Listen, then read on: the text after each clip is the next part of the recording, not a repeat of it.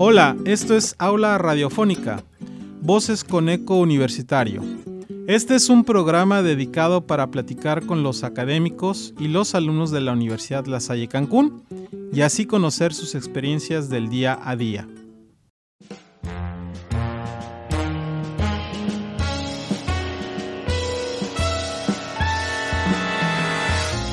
En esta ocasión tenemos la presencia del alumno Edgar González de la Rosa, alumno de quinto semestre de la carrera de Ciencias de la Comunicación.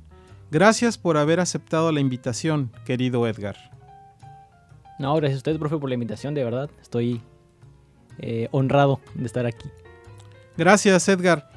Eh, durante varias pláticas que hemos tenido a lo largo del tiempo en el que hemos trabajado juntos en el aula, varias veces me has platicado sobre alguna de tus pasiones. Una de ellas es justamente el boxeo. ¿Qué es para ti el boxeo? Para mí, bueno, a mí me gusta englobarlo porque me encanta el boxeo, pero en sí me gustan todas las artes marciales. Pero en particular ahora que estoy en boxeo tailandés desde hace ya tres años, pues creo que para mí significa tanto valor, pero siempre ha significado como paz para mí.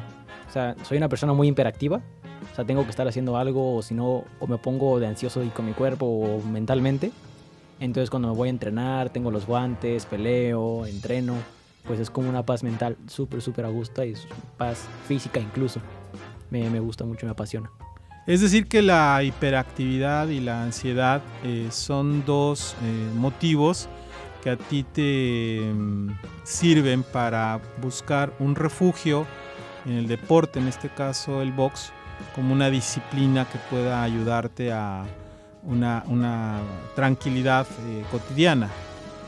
Sí, porque luego cuando ya llevo muchos como días de encierro, o sea, de que no estoy haciendo nada en mi casa, es como, ay, podría estar haciendo algo, podría estar haciendo ejercicio, y luego ya es como, ok, gimnasio, pum, es como mi, mi lugar seguro. Muy bien, o sea que la, la pandemia eh, para ti fue, digamos, eh, algo caótica en ese sentido. Más o menos porque en algún momento yo tenía un costal de, de box y con él hacía como que las combinaciones y eso, pero pues vaya, no es lo mismo estar entrenando yo solo que con más gente, ¿no? Porque pues compartes, aguanteas, te peleas y así, y luego con el costal, pues al terminarlo, al final lo terminé rompiendo, entonces ya no. Ah, bueno, entonces ya tenías mucha fuerza acumulada por el, por el encierro. ya estaba viejo. Mi, mi, buen este, Edgar. Oye, y además de entrenar, ¿tú también entrenas? Es decir, ¿tú también eres entrenador de esta disciplina? Sí, o sea, no me gusta llamarme yo entrenador, porque creo que para eso se necesita mucha experiencia y muchos años como que de estudiar bien un arte marcial. Pero vaya, a veces sí es como de que me sale alguien que, hey, ¿me enseñas esto? Yo sí te lo enseño como por deporte. O sea, yo no puedo como que llegar con alguien y decir, ok, sí te enseño y en tres meses te subimos un ring a ver qué tal te va yo siento como que ese compromiso de al final lo van a lastimar o, o yo enseño mal y le pasa algo malo. Entonces, eso es como que mi moral no me deja como yo llamarme entrenador, sino más bien es como gente que, oye, pues quiero bajar de peso, órale va, te ayudo con ejercicios de boxeo, porque pues vaya, el boxeo no es solo violencia, ¿sabes? O al final hay muchísimos ejercicios aeróbicos que se hacen ahí y que le ayudan muchísimo a alguien. Sí, es un, deporte eh, sumamente completo, ¿no? Tan es así que está referido en literatura, en música, en cine. ¿Recuerdas tú algún eh, pasaje literario, cinematográfico o musical que esté vinculado al boxeo? Pues vaya, el, mítico que es Rocky, obviamente. Claro, todo un clásico. Todo un clásico porque pues casi casi en mi, en mi casa en su casa, en, Gracias. En el estado, mi tía Irma, mi hermano Jesús le gustaba mucho Rocky y es casi casi de que así religión, ¿no? Les gustaba mucho. Y yo lo fui viendo, fui viendo y así me gustó. Y al final como que su historia de que ah, pues viene desde abajo y se entrena y todo, fue como de, uy, me llamó la atención. Pero como que ahí se quedó y ya poco a poco fue que me fui metiendo al, a las artes marciales. Muy bien, eh, pues muchas gracias por esta conversación que estamos sosteniendo, Edgar. Y también de lo que muchas veces hemos platicado, eh, me llama mucho la atención eh, que también te gusta mucho la Fórmula 1. Eres un joven que sabe bastante de este deporte, que para muchos no es un deporte, pero hemos platicado ¿no? las implicaciones tecnológicas, científicas y desde luego físicas del piloto, ¿no? ¿En qué momento tú te sientes atraído por, por la Fórmula 1? ¿Cómo es que te vinculas y, te identificas con este deporte? Eh, empecé no tanto la Fórmula 1, sino con Red Bull. Antes de que se metiera Red Bull, creo. No, ya estaba, ya estaba en la Fórmula 1. Pero estoy hablando de que 2005, una cosa así, en Ciudad de México, en Reforma, pasó de Reforma, hubo un showrun. Es este espectáculo como de vehículos, pero fue de puro Red Bull. Y yo estaba muy chiquito, me acuerdo que estaba con mi mamá y con mi papá. Y yo iba como que encima de los hombros de mi papá. Y yo veía así los carros, fum, fum, y motos, que en ese tiempo eran motos de dos tiempos, que sonaban así súper, súper fuerte. Y me gustaba mucho ver los coches, ¿no? Entonces al principio era fan del, del rally. Pero luego, cuando entro, no sé, de primaria, me regalan una libreta de Ferrari. Y en esa, en esa Ferrari pues salían pues, varios coches y todo eso. Y hasta el final salía un Ferrari del 99. Dije, está raro ese coche. y cuando le pregunto a mi papá, pues me dijo, no, pues es que estos coches son para correr aquí, aquí, aquí, aquí. Y ya quedó. Y luego fui creciendo y me, me volvió a llamar la atención, ¿no? De que, ¿qué será de esos coches? Y volví a buscar Fórmula 1. Y era la época de que Fernando, Fernando Alonso estaba en Ferrari en su interminable lucha por el, el tercer este, campeonato mundial. No, y vi un montón, vi este... Y ya empecé a recapitular. Y me acuerdo mucho de chiquito que está el Gran Premio de Brasil, del... Ay, le falló el año. Pero es cuando Felipe Massa pierde, bueno, gana el mundial y pierde como 8 segundos después porque Hamilton le rebasa y me encantó que pase de esas cosas y ahora que más grande pues tengo acceso a una librería enorme de toda la Fórmula 1. Entonces, si bien me gusta como que la nueva época, me encanta revisitar las antiguas en las que pues era todo, bien lo dice Enzo Ferrari, de que la aerodinámica es para los que no saben hacer buenos motores, ¿no? Entonces era como que el mejor motor ganaba. Entonces era súper padre, todo era súper parejo, había ganadores diferentes todo el tiempo, polémicas deportivas, siempre me encantó. Sí, y sobre todo porque es un deporte que ha evolucionado eh, a través de la ciencia Mucho. y la tecnología. Y justo ahora que mencionas a Red Bull que está en un alto, eh, digamos, desarrollo de, su automóvil, gracias a Adrian Newey, ¿no? que ha sido desarrollador pues de casi todo mundo. Ha trabajado con McLaren, ha trabajado Williams, eh, con Williams en su momento, con March, ¿no? con Lotus y bueno, que ahora tienen un auto poderoso y que es difícil de tener, ¿no? Y dentro de todo esto de la Fórmula 1, tú eres eh, seguidor de, Ferrari, es la escudería que a ti te, te gusta o, o qué nos puedes decir de eso? Uy, no sé, o sea, me gusta mucho o sea, ahorita soy seguidor de Red Bull, pero por el poderosísimo Checo Pérez. Claro, claro, claro. Pero hasta el mismo Enzo Ferrari también. O sea, pide a niño que dibuje un carro y lo va a hacer rojo. Rojo. Y pues claro, cualquiera se, se mete con Ferrari porque pues es el, más grande. Pero creo que si puedo hablar de una escudería que me gustó mucho, siempre será McLaren. O sea, en el 96, mi McLaren favorito es el del año 2008. O sea, cuando tienes los pontones así todos agresivos, el naranja papaya con el plateado así bonito. Ahorita están como que ahí va poco a poco, ¿no? Pero McLaren tiene así como que mi, mi corazoncito con el gran Ayrton Senna. Claro, mira, tenemos una coincidencia, ¿no? En cuanto a la preferencia del gusto, yo siempre he tenido gran atención hacia la escudería McLaren y sobre todo que me, tocó, este, pues por, cuestiones de edad, ¿no? Ver eh, correr en esa escudería Alain Prost, Ayrton Senna, este, me tocó ver a eh, Nicky Lauda inclusive, ¿no? Y otros muchos que han pasado por ahí, ¿no? Eh, Mika Hakkinen, por ejemplo, ¿no? De hecho, recuerdo que alguna vez me pasó usted unas fotos en las que logró fotografiar a los McLaren. Es que, oh, qué bonito. Sí, sí, sí, logré fotografiarlos en, alguna posibilidad que he tenido de ir a la, Fórmula 1 y de ahí pues que se ha dado todo esto, que además eh, la Fórmula 1 pues, es un evento de estrategia de mercado, ¿no? de, diseño, de comunicación y por eso muchas veces hemos tocado el, tema, ¿no? Muy bien. Bueno, estamos platicando en aula radiofónica eh, con eh, Edgar eh, González de la Rosa.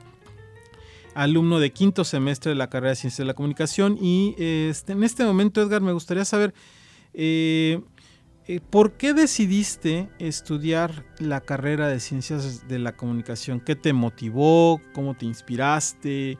¿Qué observaste? ¿Qué escuchaste? Bueno, tengo dos motivos, ¿no? Y el primero es que siempre me, me han encantado los lenguajes audiovisuales, bueno, los audiovisuales en general. Desde pequeño me ha gustado como que agarrar una cámara, grabar lo que sea y editar, ¿no?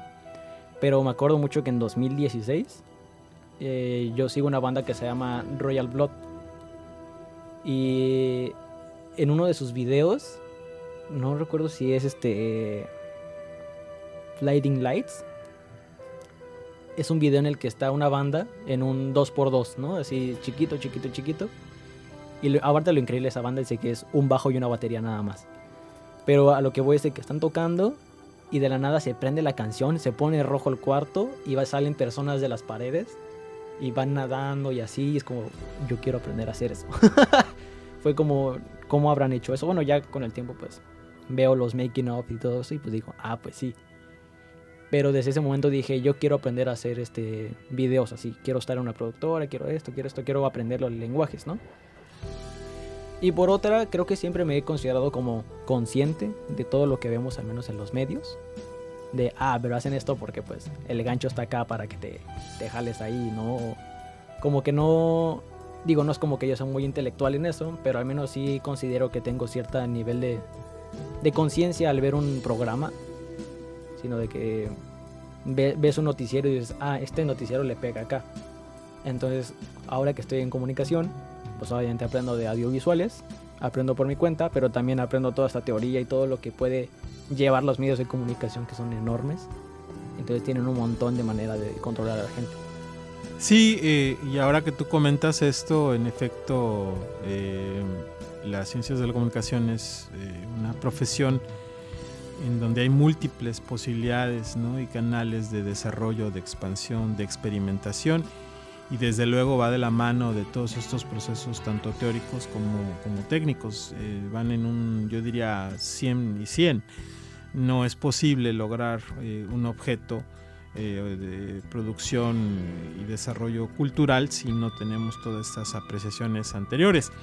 en esto que acabas de comentar respecto a cómo nace, pues hace poco este, se presentó justamente Royal Blood en, en Glastonbury, en Inglaterra y por ahí este, te recomiendo que, llegues a, están los conciertos en, YouTube, eh, que los llegues, los llegues a ver y también pues agregar, ¿no? Que ya que mencionas a Royal Blood, pues parte eh, sustancial de la música de la serie de Peaky Blinders, ¿no? Es, ah, pues sí, salen ahí. Es, parte de, esencial del soundtrack de esta gran serie que también, que también por cierto fanático. Eh, te gusta mucho y de la cual eres fanático y también muchas veces hemos, hemos platicado porque es un producto em, pues, importante, ¿no? que tiene toda una narrativa, como lo hemos dicho, desde cómo surge esta, esta familia Shelby hasta eh, pues, los inicios de la gestión o gestación más bien del nazismo ¿no? en, Europa. ¿no?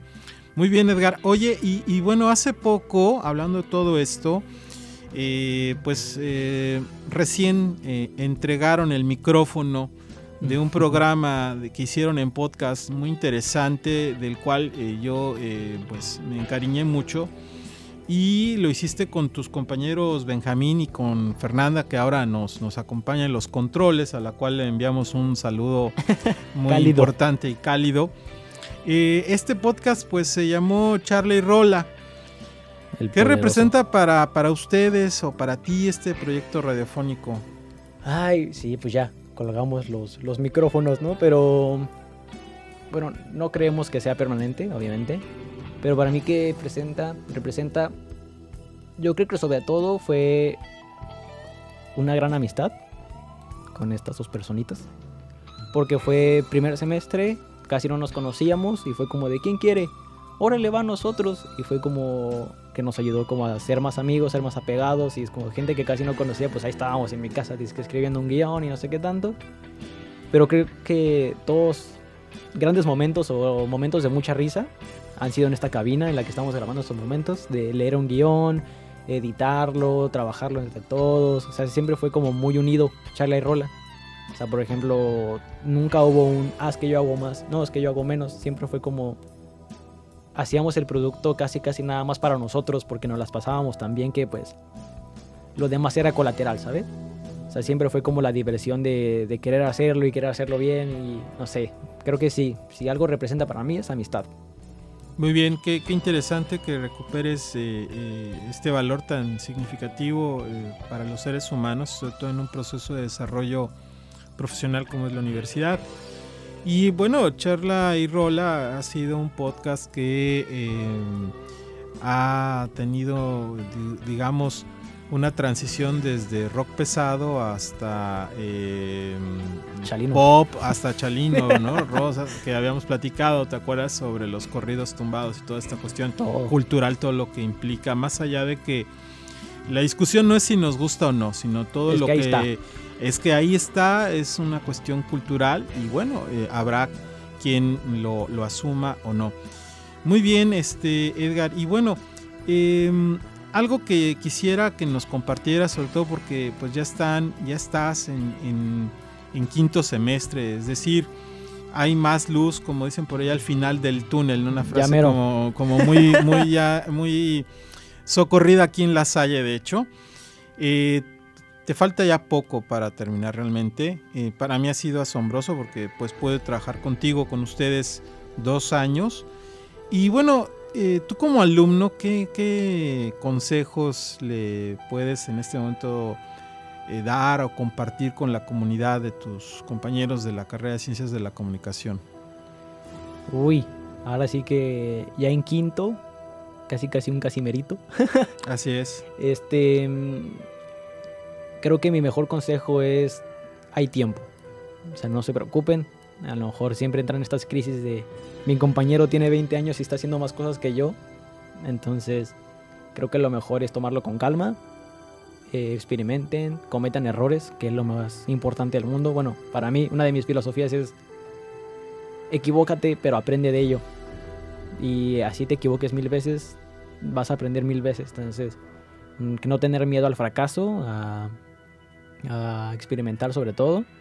Pero sí es el sé muy tranquilo. Por ejemplo, yo tengo tatuado en el brazo izquierdo una frase que, se, que dice tiempo y paciencia, que es una frase que me enseñó un profesor de MMA, y, eh, el profesor Jackson Delgado.